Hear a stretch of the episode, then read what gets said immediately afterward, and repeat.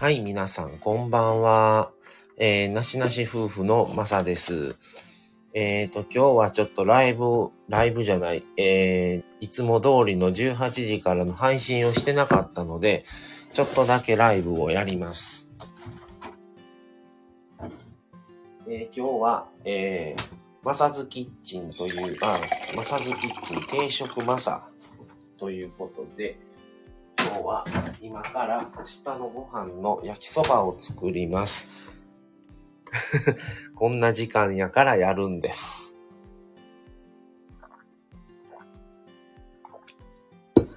まあ今日はね、仕事帰って行って、仕事帰ってきてご飯食べて、風呂入ったらこの時間っていうことですね。はい。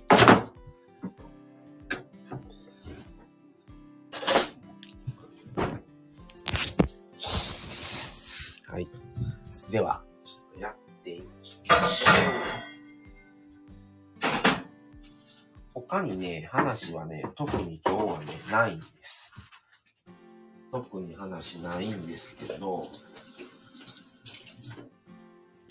今ね、ちょっとなしなし夫婦はいろいろと、あの、話し合いをしておりまして、いろんな、えー、変革、変革、変換期と言えばいいんでしょうか。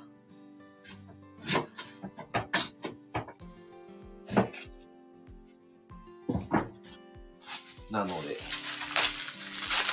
危機ではないです。変換期。シフトチェンジですね。シフトチェンジをどうしていくのか、それともしないのか？も含めて変換期ですね。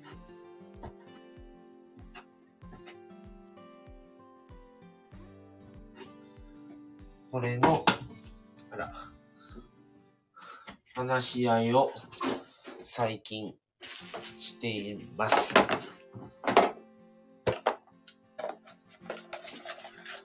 どうあるべきか。どうしていくのか。どうしていくんでしょうか。では、焼きそばを焼いていきましょう。また途中で Wi-Fi が止まるかも。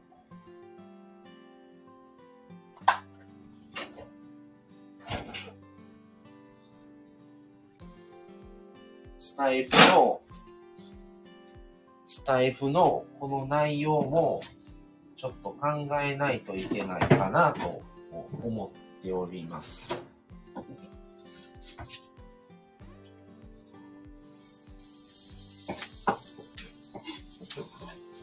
あ、どうしていくんでしょうか。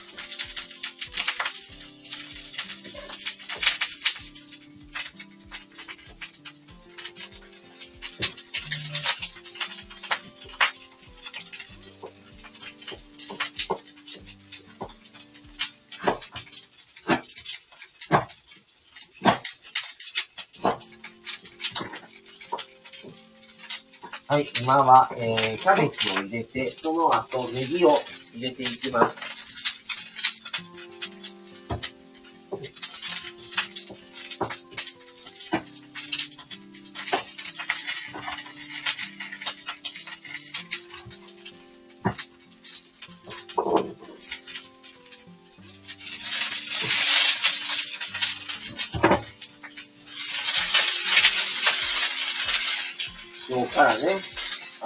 休も終わって、もう普通にお仕事が始まって、皆さんお仕事もお疲れ様です。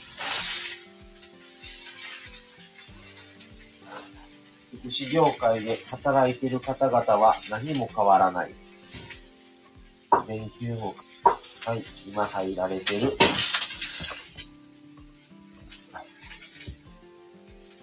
今は誰も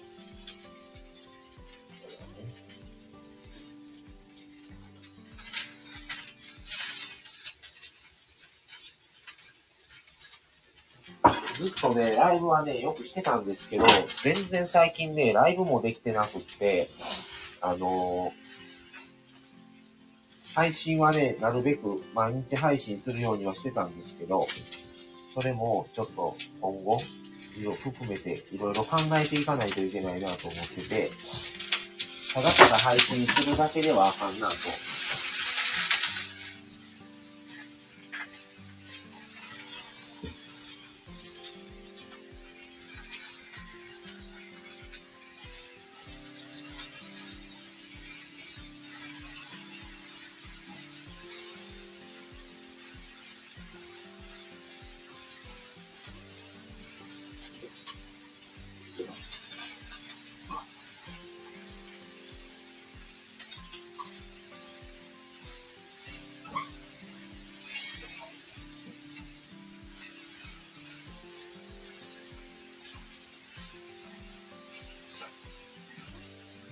で、もやしも入れて、お肉も入れて、今焼いてます。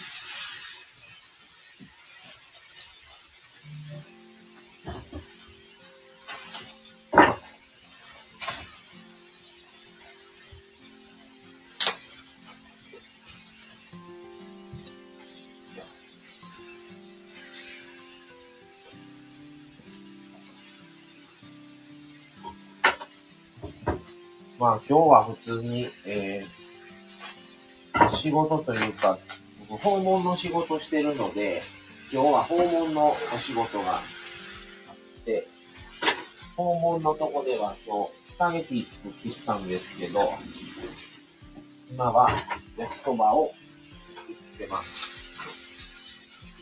で、ね、あの、施設も行ってて、施設も、あの、料理をね、シフトで作らなか、作らないといけないシフトがあって、で、昨日はね、作らんでいい仕事やったんですけど、あの、調理でね、専門で来られてる方がいるんですね。週に2回ほど。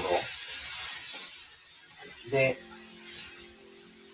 まだね、その調理の方がね、まだ最近来られた方なんで、まだちょっと慣れてなくってね、で、人数がやっぱり、皆さんそうなんですけど、もう作る人数が普通の家族と違って、もう二十何人分とかって作るから、量も難しいし、で、味付けも難しくって、まだその方もね、味付けが慣れてなくって、それで、味調整を僕が作ったというね、昨日も。その前もやったんですけど、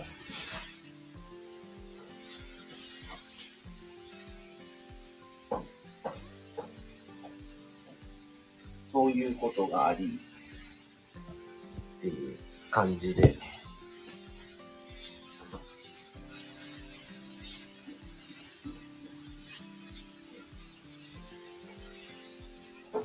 今日からね、普通に仕事が始まって、今日は割と道路も多かったし、皆さん、ゴールデンウィーク明けやから、もう、一日、久々の仕事の方は疲れたんじゃないかなと思います。福祉業界はね、関係ないので、別にそんなゴールデンウィークやからどうとかっていう意識は全然ないんですけど、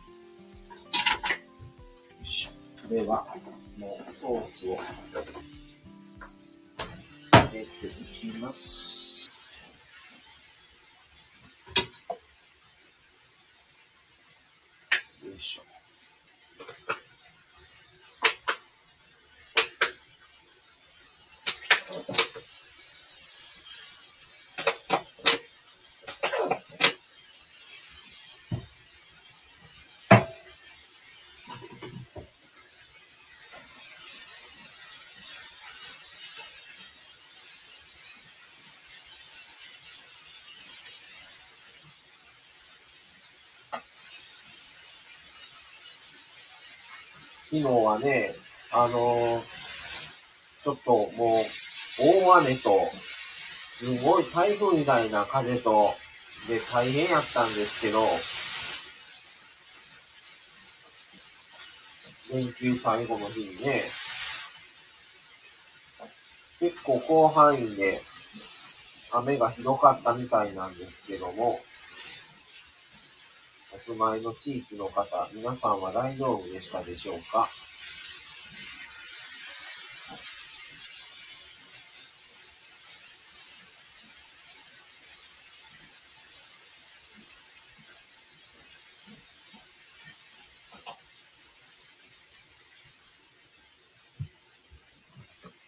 あ、シトロンさん、こんばんは。やばい。まさかお腹すくやないですか？ってことで、今ね、ちょうどね、焼きそばを焼いてました。今できました。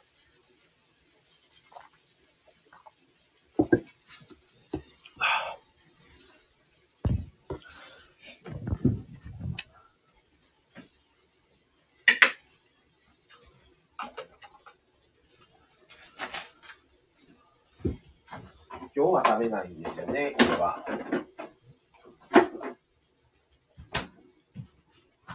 今日は食べず、明日と、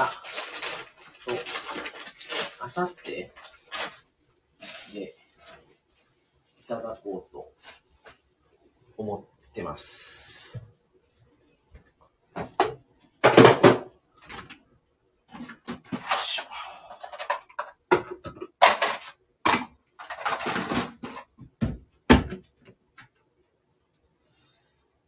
うーん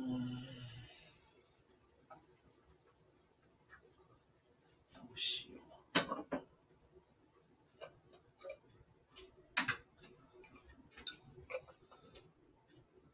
あ、やっぱりね、九州もね、なんか全国的に雨か、雨、雨風がね、めちゃくちゃひどかったみたいですね。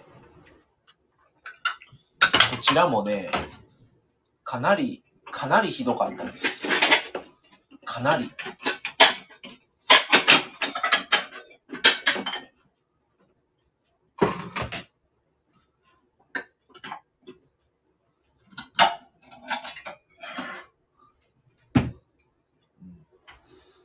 まあもうね、病んでよかったんですけど、今日もね、結構風がきつくてね、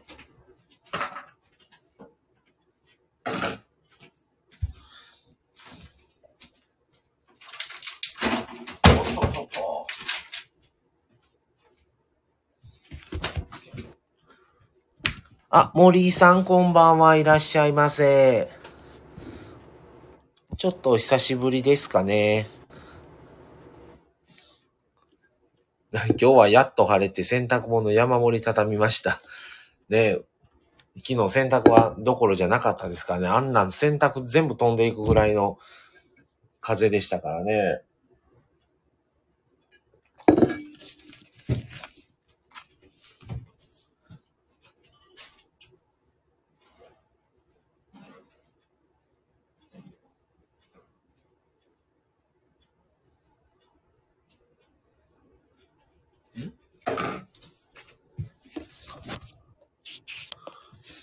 音楽が、音楽が鳴ってない。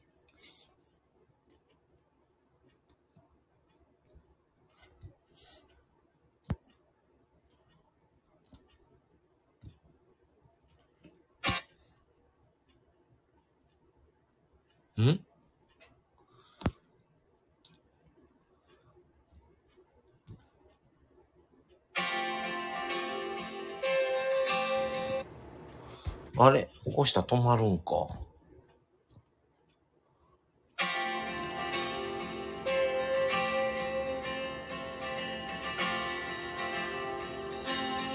視聴は、あれ？音楽が止まっちゃうね。なんか変ですね。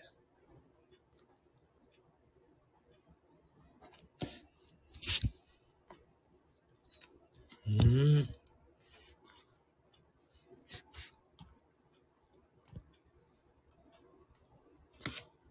なんやろね。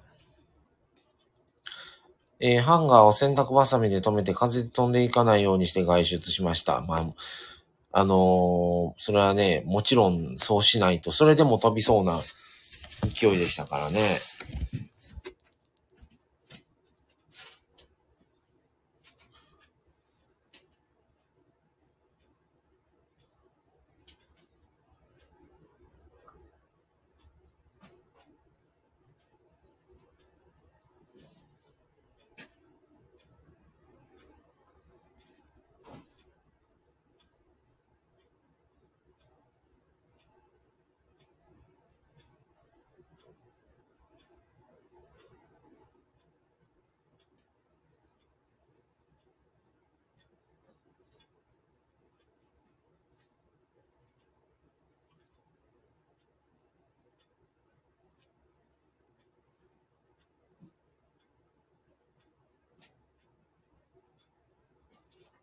はい。で、今は、もう焼きそばできたんで、ちょっと、盛り付けですね。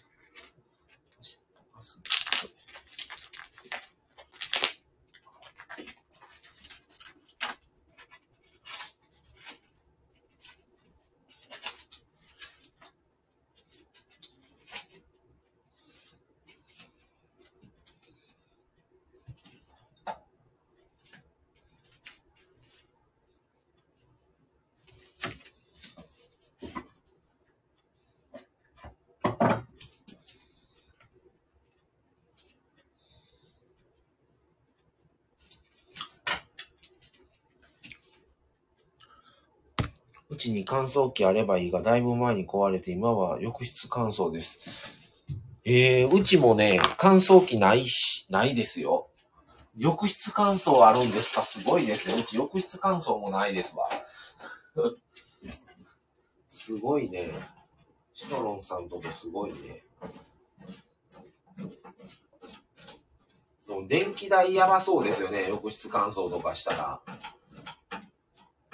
浴室乾燥の家に住んだことがないからわかんないですけど。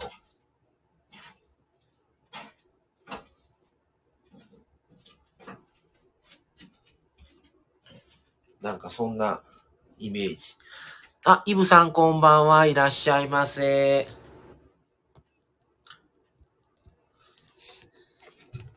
歌、雑談、朗読、かっこ不定期してます。朝7時半頃から歌練習してます。3曲から5曲、リクエスト歓迎。翌日以降になります。ということで。ありがとうございます。来ていただいて。あ、イブさんは乾燥機があります。いいですね。うちはないんですよ。そういう現代的なものは。何もありません。普通に部屋干ししてます。あの、外に干せないときはもう普通に部屋干しです。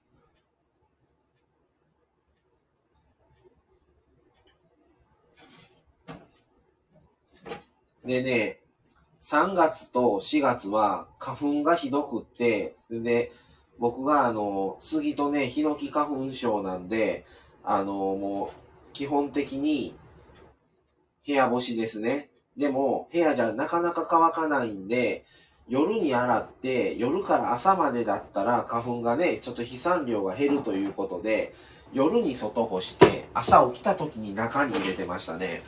それをずっと3月、4月、それやってきて、で、5月入ってからも、ついこの前まで、夜に洗って、夜干して、朝起きた時にも部屋入れて、で、日中はずっと部屋の中で、みたいなやり方をして過ごしてましたね、洗濯に関しては。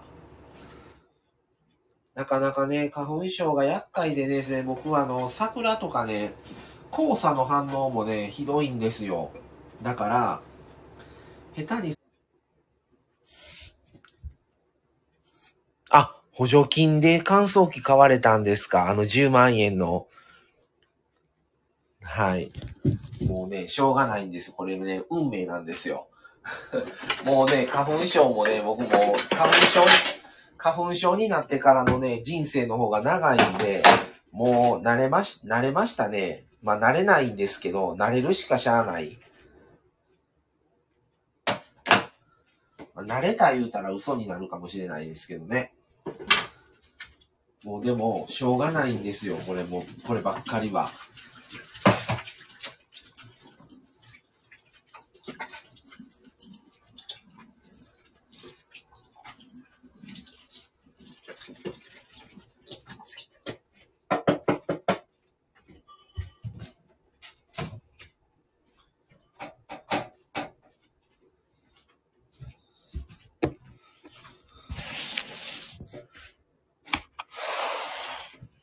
慣れ。空気清浄機ね、してます。うちね、空気清浄機はね、あのー、部屋の割にはね、多分そこそこいいのをね、しています。もう、はい。あのー、うちね、まあ一緒には住んでないですけど、すぐ近くに両親が、僕のね、両親が住んでて、母親がね、花粉症なんですけど、母親の花粉症より、僕の方がひど、症状ひどくなってしまいましたね。なんで、なんでか。本当にね、もう、今年はね、2月の15日前後ぐらい、中旬からね、結構花粉もしてて、花粉の症状が出てて、もうマスクはね、もう、ずっとしてますね。僕、あの、福祉業界に働いてるっていうのもある、あっるからなんですけど、もうコロナのある頃からもうずっと花粉のあれも関係なくマスクしてますね。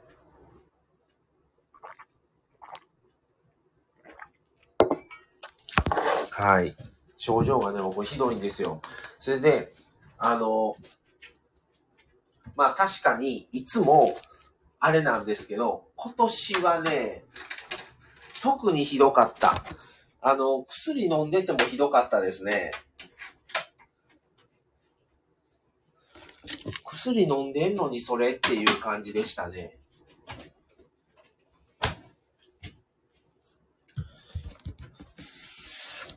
はい。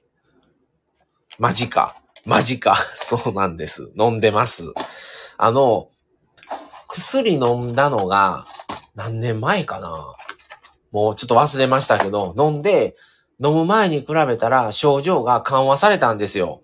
ただ、今年の花粉は薬飲んでるのに、薬、薬に出会う前、薬飲んでない時の花粉の症状ぐらいのひどさがありました。薬飲んでたのに。で、薬もね、2月、2月から飲み始めて、え、何日前？ほんの2、3日前にやっと薬やめました。そうなんですよ。だからね、もうほんと苦しいんですよ。やっと終わったって感じでしたね。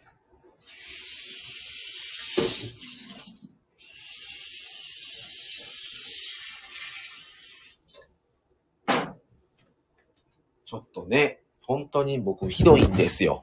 花粉症が。花粉が本当にひどいので、もうね、これはしょうがないんですけど、はい、とりあえず今年何とか死なずに、あの、生き延びました。ほんまにね、あの、死因が花粉症の、による鼻詰まりで窒息死になるんちゃうかいうぐらいね、もう、寝たら鼻がね、両方の鼻が詰まるし、で喉の奥はかゆいし、薬飲んでですよ。だからね、本当に。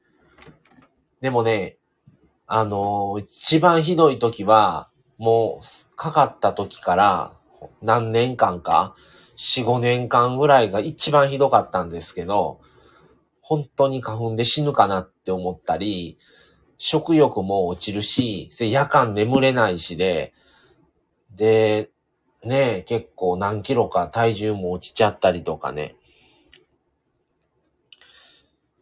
病院はね、行ってないんですよ。もう市販の薬でね、毎年でも、僕ね、同じ薬飲んでるんですけど、市販の。もっと効いてたんですよ、いつも。今年はね、薬飲んでるのに効かなかったから、今年の花粉は本当にひどいと思います。それで、花粉症の薬って、あの、結構きつくって、15歳以下は飲まないで、服用しないでくださいっていう薬なんですけど、花粉の症状というか、せあの、花粉の飛散量が減ってきて、花粉が落ち着いてきたときに、あの、薬の効果が、あの、なんて言うんですか、体内に溜まってしまうと、すごく体がだるくなったりしんどくなるんですね。あの、自分の副作用の特性としては。それで調整するんですけど、いつも。この薬、朝と晩とね、2錠飲むんですよ。朝1錠、夕方1錠。それ2錠飲むんですけど、いつもね、もうちょっと4月の後半とかなったら、あのー、1錠だけにしたりとか、調整するんですね。ちょっと間1日空けたりとか、するんですけど、今年はね、がっつり朝夕2錠飲んでも、何の副作用もなかったですから、だいぶ今年はね、花粉きつかったと思いますね。いつももっと楽なんですけどね、薬飲んでると。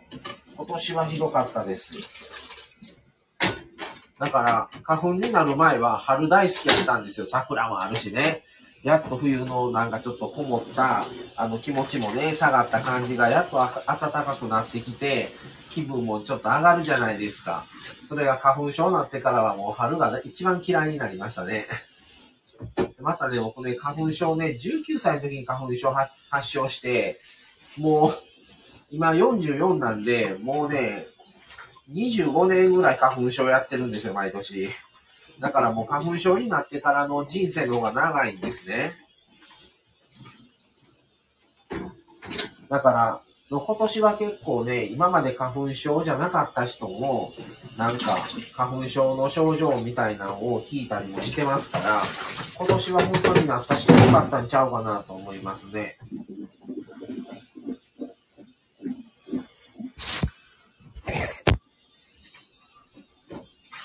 で、やっと5月が見えてきて、やっと5月だっていうので、あの、花粉症のね、季節が終わると思うと、すごく嬉しかったんですけど、やっと花粉から解放されると思うとね、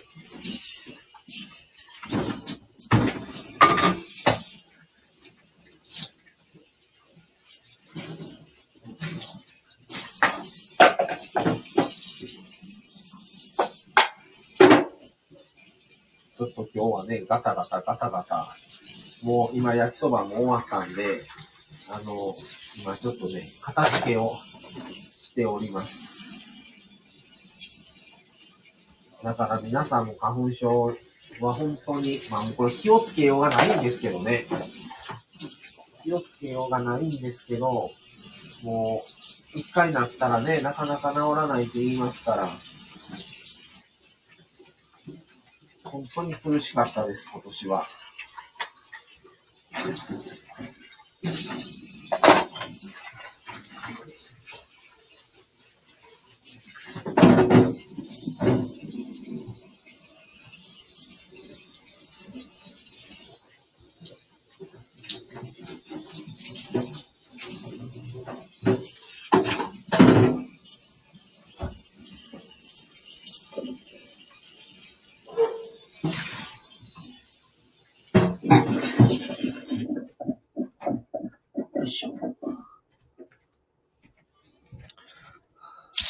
あ、いいですね。花粉症ないのが一番ですわ。えー、シトロンさん自分は違うと言い張ってたのに、まさかのデビューだし、ほんと嫌だわ。あ、ゆりゆりさんこんばんは。お邪魔します。ということでいらっしゃいませ。えー、花粉症の注射があるらしいですよ。かなりいい感じで改善するとのことです。注射いやー、どう、ね、どうなんでしょうね。うん。構ひどいんでね。あ、ヒロさんこんばんはいらっしゃい。ねえ。どうなんでしょうね。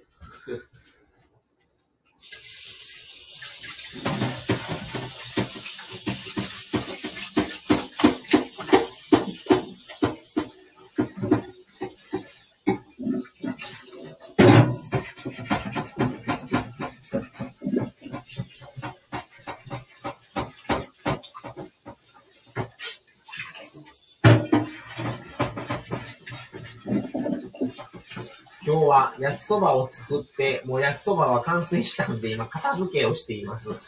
片付けしながら、あの、ちょっとね、花粉症の話を今、どんどん盛り上がっててしてる感じですね。で、僕は、まあ、花粉症の経歴を言うと、突然19歳の時に花粉症と知らず、なんかわけがわからんけど目がかゆすぎて目が開かへんし、みたいな感じから始まり、もう、19歳で花粉症になってから、かれこれもう25年花粉症やってますね。でも、ここの、今年の花粉は、ここ数年、もう10年過去まで辿っても一番ひどい花粉症の症状でした。もう本当に今年はひどかったです。あ、皆さんご挨拶ありがとうございます。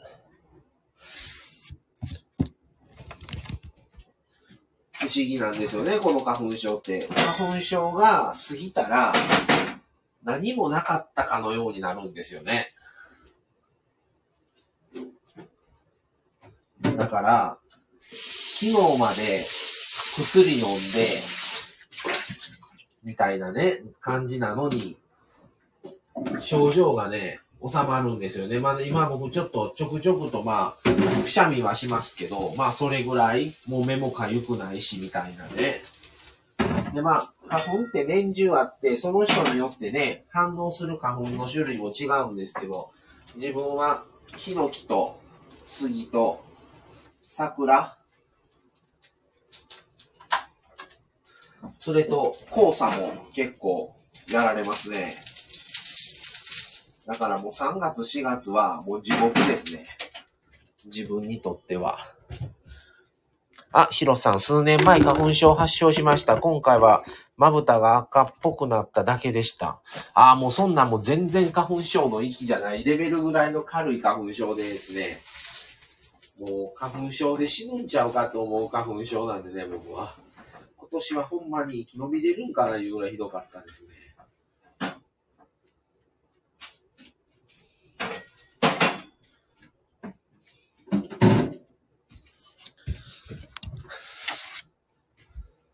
はい。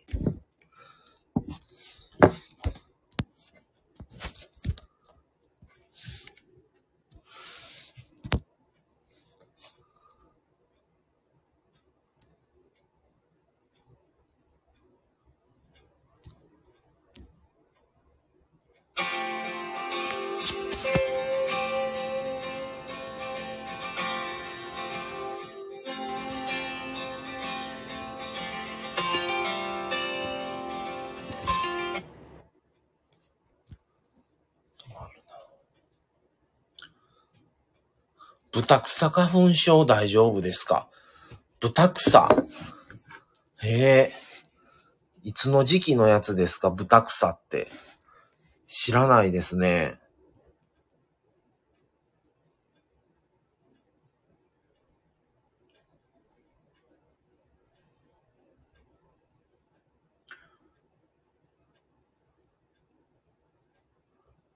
8月から10月。いや、何もないですね、症状は。はい。何もないですね。豚草っていうかその時期は。8月から10月は大丈夫ですね。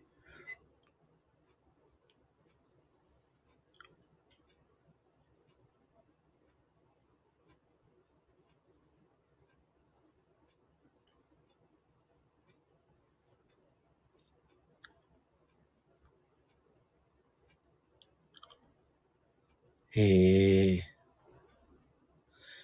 もうね、特にあの、ほんと3月4月が本当にひどいので、気づいてないかもしれないですね。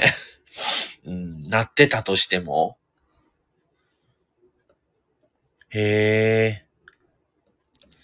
あ、ヒロさんも今の時期だけってことですね。はいはい。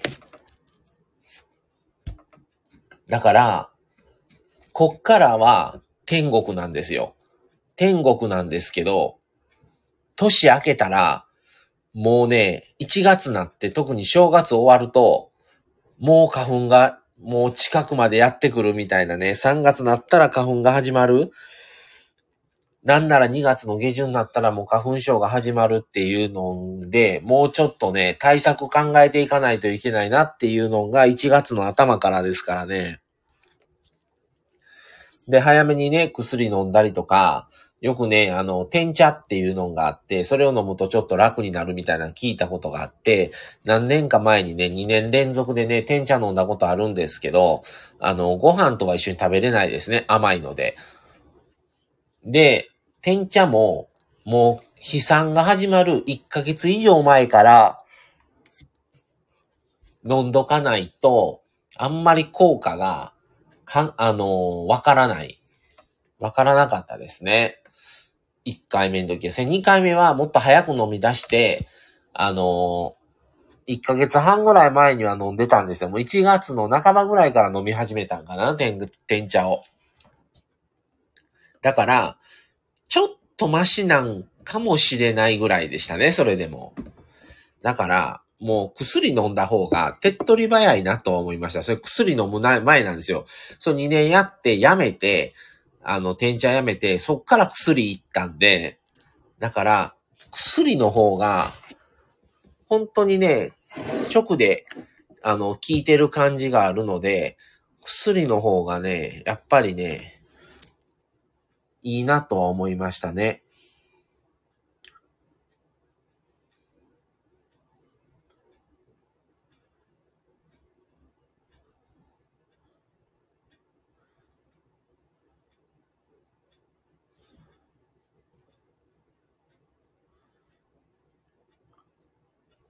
あ、耳鼻科もね、そうなんですよね。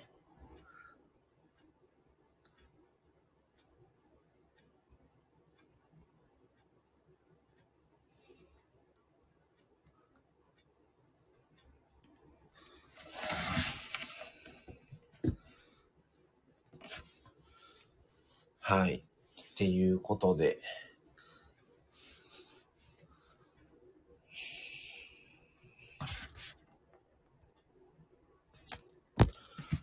そう。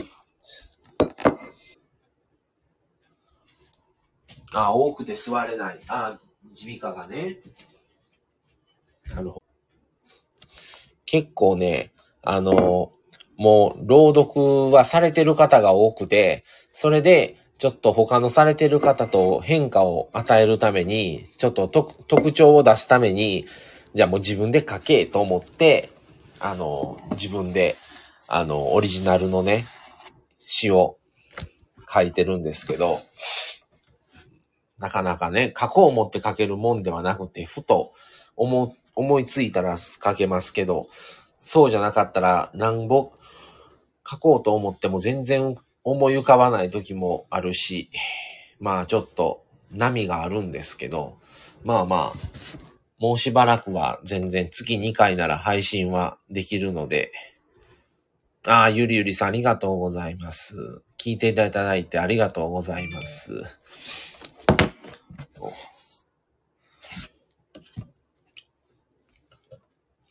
難しいですね、なんか。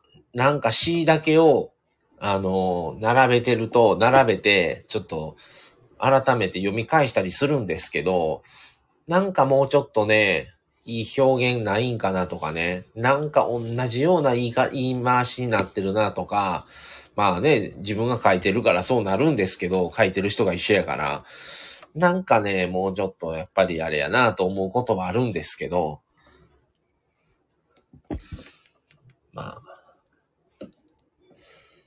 まあ、それはね、それはそれとして、まあまあ、あの、いいものができと、出来がいいとも思えないですけども、まあまあ、スタイフ内だけだから、と思って、ちょっと書いて、それで、自分がね、書いてるから、あのどういう風に感情をね、表現というか、出したらいいのかがわからなくって、最初僕が自分で読もう思ってたんですよ、朗読を。でも、どう読んでいいのか、どういう言い方をすればいいのかとか、わからないから、もう、なん、どう言うていい、もうどう読んだらいいのかわからんって言って、で、マミさんに託して、マミさんに読んでもらうことにしたんですよ。だから、朗読始めます。いついつからスタートします。自分で、えー、詩を書きます。それを発表しますっていう時は、自分でやろうと思ってたんですね。配信も。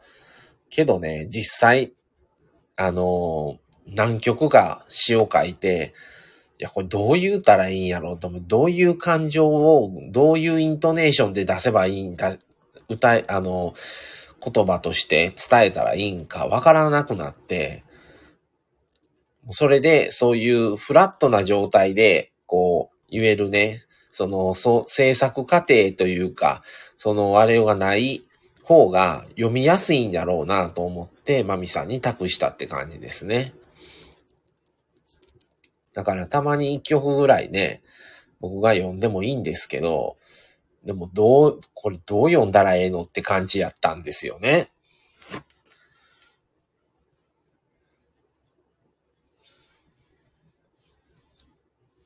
で、絶対自分が読むより、マミさんが読んだ方が、あの、女性ですし、聞いてもらえる人も多いし、あの、読むのも上手なんで、それでやってもらったって感じなんですが、はい。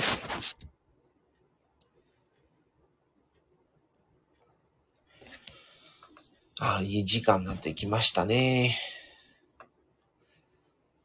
では、今日はそろそろ終わろうかなと思います。今日は焼きそばをちょっと、あのー、作って、で、焼きそば作って、まあ今日はね、他はちょっと作ってなかったんですけど、あ、タミさんこんばんはいらっしゃい。今日はね、あのー、焼きそばを作らせてもらいました。それで今は、あの、ちょうどタミさん来てくださって、ちょうどタイミング良かったんですけど、朗読の話をちょっとしてたんですね。で、あの、皆さん結構朗読、タミさんもですけど、朗読されてて、あの、うちらも朗読やろうって言って、何曲かね、あの、マミさんがね、いろんなやつ朗読をしてたりするんですけど、ちょっと他の方とどう特色を出すか、ちょっと違いをね、他の方とは。ってなったら、もう自分で書くしかないと思って、あのー、自分で、あのー、作詞をして、それをマミさんに読んでもらってるってことで、夫婦共作になるから、それでいいかなと思って、あ、朗読、自作の朗読はすごいですってことでありがとうございます。だから一番オリジナリティを出すには、もう自分で書くしかないなとは思ったんですよね。えー、タミさん、他者朗読家とかにしちゃうと他の方も読んでくれたりしますよ。ああ、なるほどね。ああ。へえ。一回タミさん読んでみます？なんか。えー、ハッシュタグなしなし朗読ってつけてくださいとかにしとくと、えー、おや？読んでいいんですか？はい、なんか、一曲、あれしましょうか？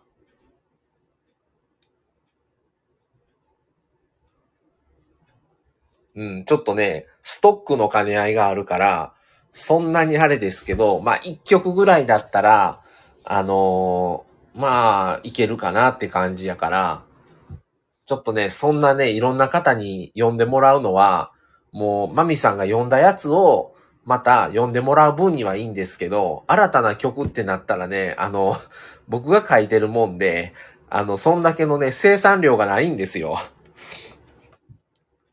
だから、なかなかちょっとね、あのー、未発表のやつを託すっていうだけの余裕がないんですね。だから、なかなか他の方に読んでもらうだけの余裕はないんですけど、まあ、一曲ぐらいなら何か、あのー、お出しはできるかなと思うので、よかったら、あの、タミさん、あ、マミさんの読んだやつを読むのも楽しい。読み手によって雰囲気変わるの朗読ですし。あ、それでもいいですよ。うん。それだったら、あのー今月ね、もう一曲出すんで、その4曲の中で、タミさんがこれ読みたいっていうのを読んで、言うてもらったやつを読んでください、じゃあ。来月にでも。今月上旬の分が昨日出したんですよね。昨日、昨日何十曲やったっけな。あの、あ、さよならが終わらないや。昨日はさよならが終わらないっていう3曲目の、あの、朗読を、あの、読んでもらったんですけど、今月下旬にまた新たな、あの、1曲、また読んでもらうので、その4曲の中から、タミさんが読みたいのを、あの、教えてもらったら、あの、歌詞を、あの、LINE で送りますんで、タミさんに。それ読んでもらってもいいですよ。はい。なので、あの来月、あの今日の、今日じゃない、今月下旬にもう一曲、まだ決まってないんですよ。うん。でね、今出してる3曲は、あの1曲目のソメイヨシノっていうのは、割とね、その、ドンピシャの時期に書いたんで、えー3月終わりぐらいに書いたんかなとかで、で、2曲目のモノクロは、あのー1月に書いたんですよ。あの、今回、朗読やろうと。よ、あの、朗読をやるにあたって、自分の曲を出そうと。もう自分で書くって決めて、1曲目に書き上げたのがモノクロっていう2か、2曲目に出した、あの、配信上げたやつですね。で、昨日上げた、さよならを忘れない、あ、さよならが終わらないっていう3曲目の朗読の詩は、そのモノクロが書き上がった次に書いた曲で、だから、まあ実質は1月なんですけど、1月の2曲目として、あの、書き書き上げたのが、あの、昨日配信上げたさよならが終わらないっていう、あの、詩ですね。で、次は、またちょっと違う感じのやつを出そうかなと思ってます。まあもう完成された中からちょっと選ぶ感じですけど、ちょっとタミさんが読むとまた、雰囲気がまた変わっていいかもしれないですね。うん。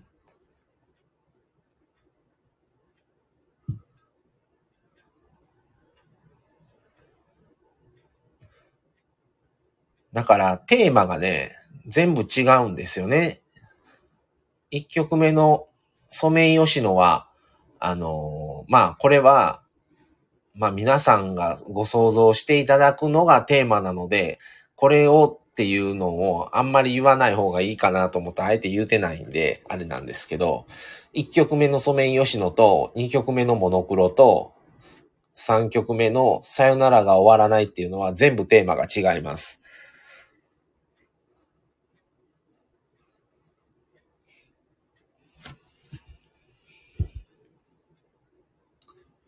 だから、次はね、まだ全然、あのね、昨日の曲もね、昨日あ配信上げた前の日とかに、もう、あ、に決めた。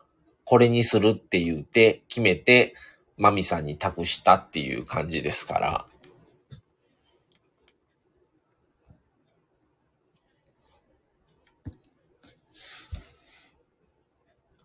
そうそうそう。海の苦しみ。そう。あのーツイッターでも上げたんですけど、海の苦しみっていうのは、どうしてもあって、その代わりね、一曲書き上げた時のね、達成感はね、言葉では言えない、なんかあるんですよね。ものがあって、その達成感の、その、得られる、その、完成された、完成できたっていう感じの達成感は、独特のもので、それってやっぱ他では味わえない感じなんですよ。だから、また、書こうと思って、また苦しみに行くという、頭を抱えるというね。何やっとんかようわかんないんですけど、うん昔は、僕ね、昔若い時に、20代の時に、あの、割とちょっと詩を書いてたっていうのがあったから、あの、別にその、当時書いてた詩をそのまま引用してなくって、もう今回朗読するって決まって、もう過去の文はもう全部ちょっと、もうなかったことにして全部一から書き直したんですね。で、昔はメモ帳を持ってて、メモに思いついたら全部またすぐメモ帳に言葉一言とか、あの、キーワードの文字とかだけ入れたりしながらやってたんですけど、もう今スマホですからね、スマホにあのメモのアプリ取ってて、それでメモのアプリでずっと思いついたら、その思いついた言葉をもうすぐにとりあえず入力しといて、みたいなやり方なんですけど、あ、タミさん、絵も歌もスラスラとできる時とぐるぐる回って形にならない時がありますよね。そうなんですよね。不思議とね。だから、書いて、つなげて、やっても、もうなんか自分に納得できなくって、もうそのまま破いて捨てたのもありますわ。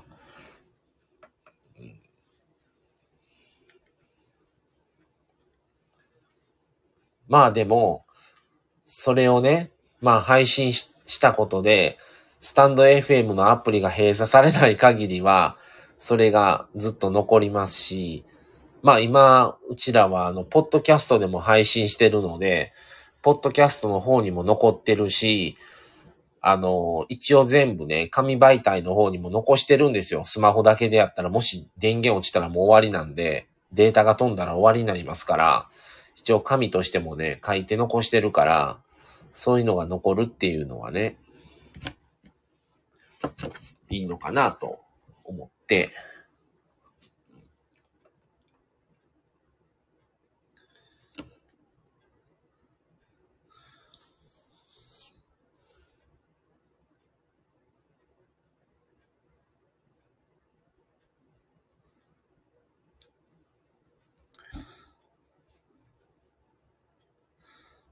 っていう感じで、ちょっと喋ってしまいましたが、なかなか、あんまりいないかな思ってね、自自作の詩を書いたのを、あのー、配信してる人は。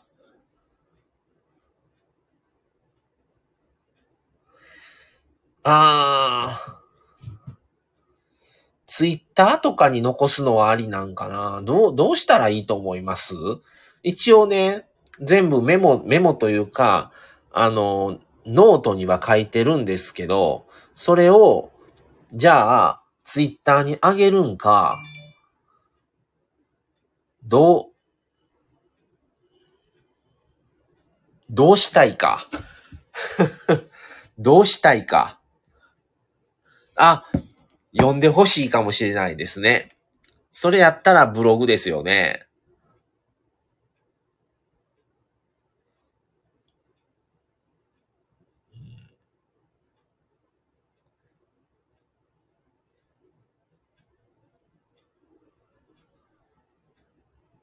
ああ、いや、でもね、あのー、音声はもうスタイフに残ってるから、文字として残したいかもしれないですね、僕は。なんかもう、その別にマミさんじゃなくてもいいんですけど、まあ誰かが読んだ声を聞いてると、もうそれである程度なんか、なんて言うんですか、その世界観が完成されちゃってしまう気がして、あの、それも読み手の、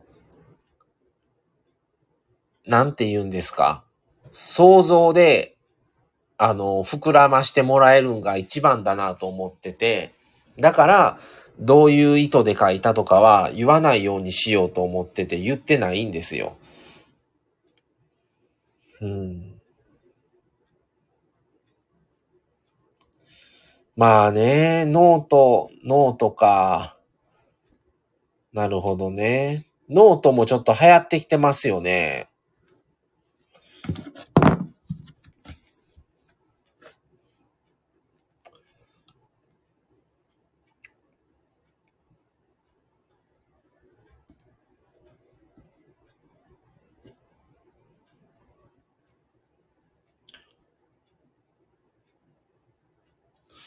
ああ、有料記事か。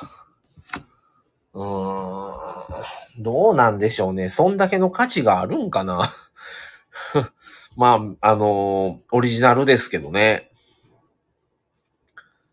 オリジナ、オリジナルで書いてるけど、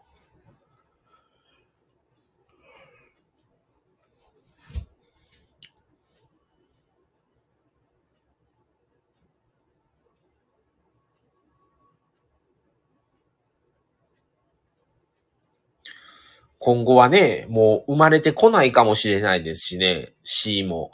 たまたま今まで、今までというか、たまたま、今またね、ちょっと今苦戦してるんですよ。ちょっとね、書けてないんですよね。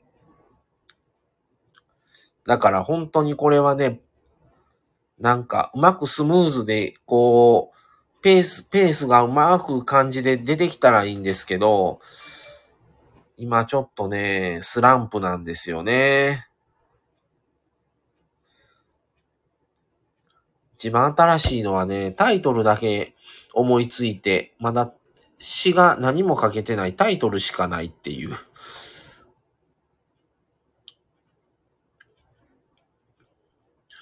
それと別でもう一曲は歌詞が途中まで書いて止まってるっていうのと、まあ確かにね、期日決めたら苦しくなりそう。そうなんですよね。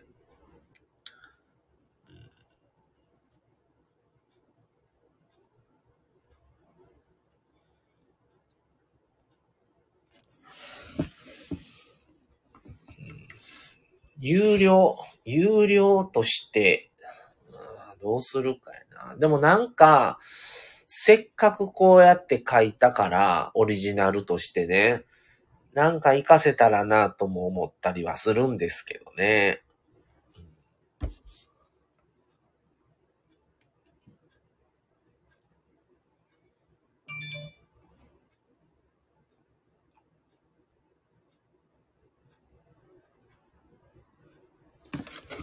難しいですね。どう、どうあるべきか。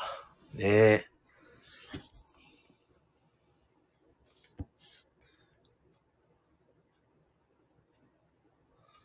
ああ、水野さんね。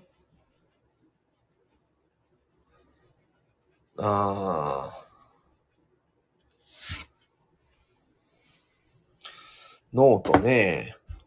そうやね。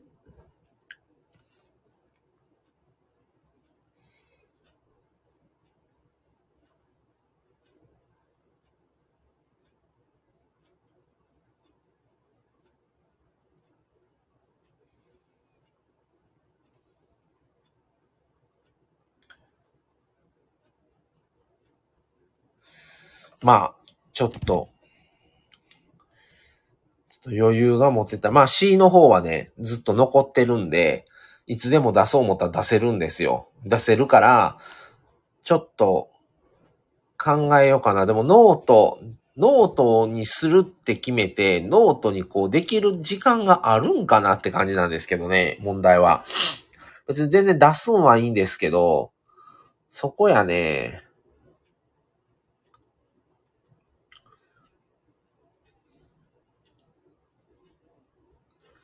そう、スマホのメモに書いて、完成されたのは、あのーあれなんですよ。一応ね、普通に、あの、大学ノートみたいなのに全部書き写して、もうスマホのは消去してるんですよ。書き上がったらね。だから今スマホに残ってんのは、一番最近書き上が上げた曲一曲と、それと、あのー途中、まだ途中に制作途中の曲と、まだ制作前のタイトルだけ決まった。もう書き上がって終わったら終わりみたいな感じなんですよ。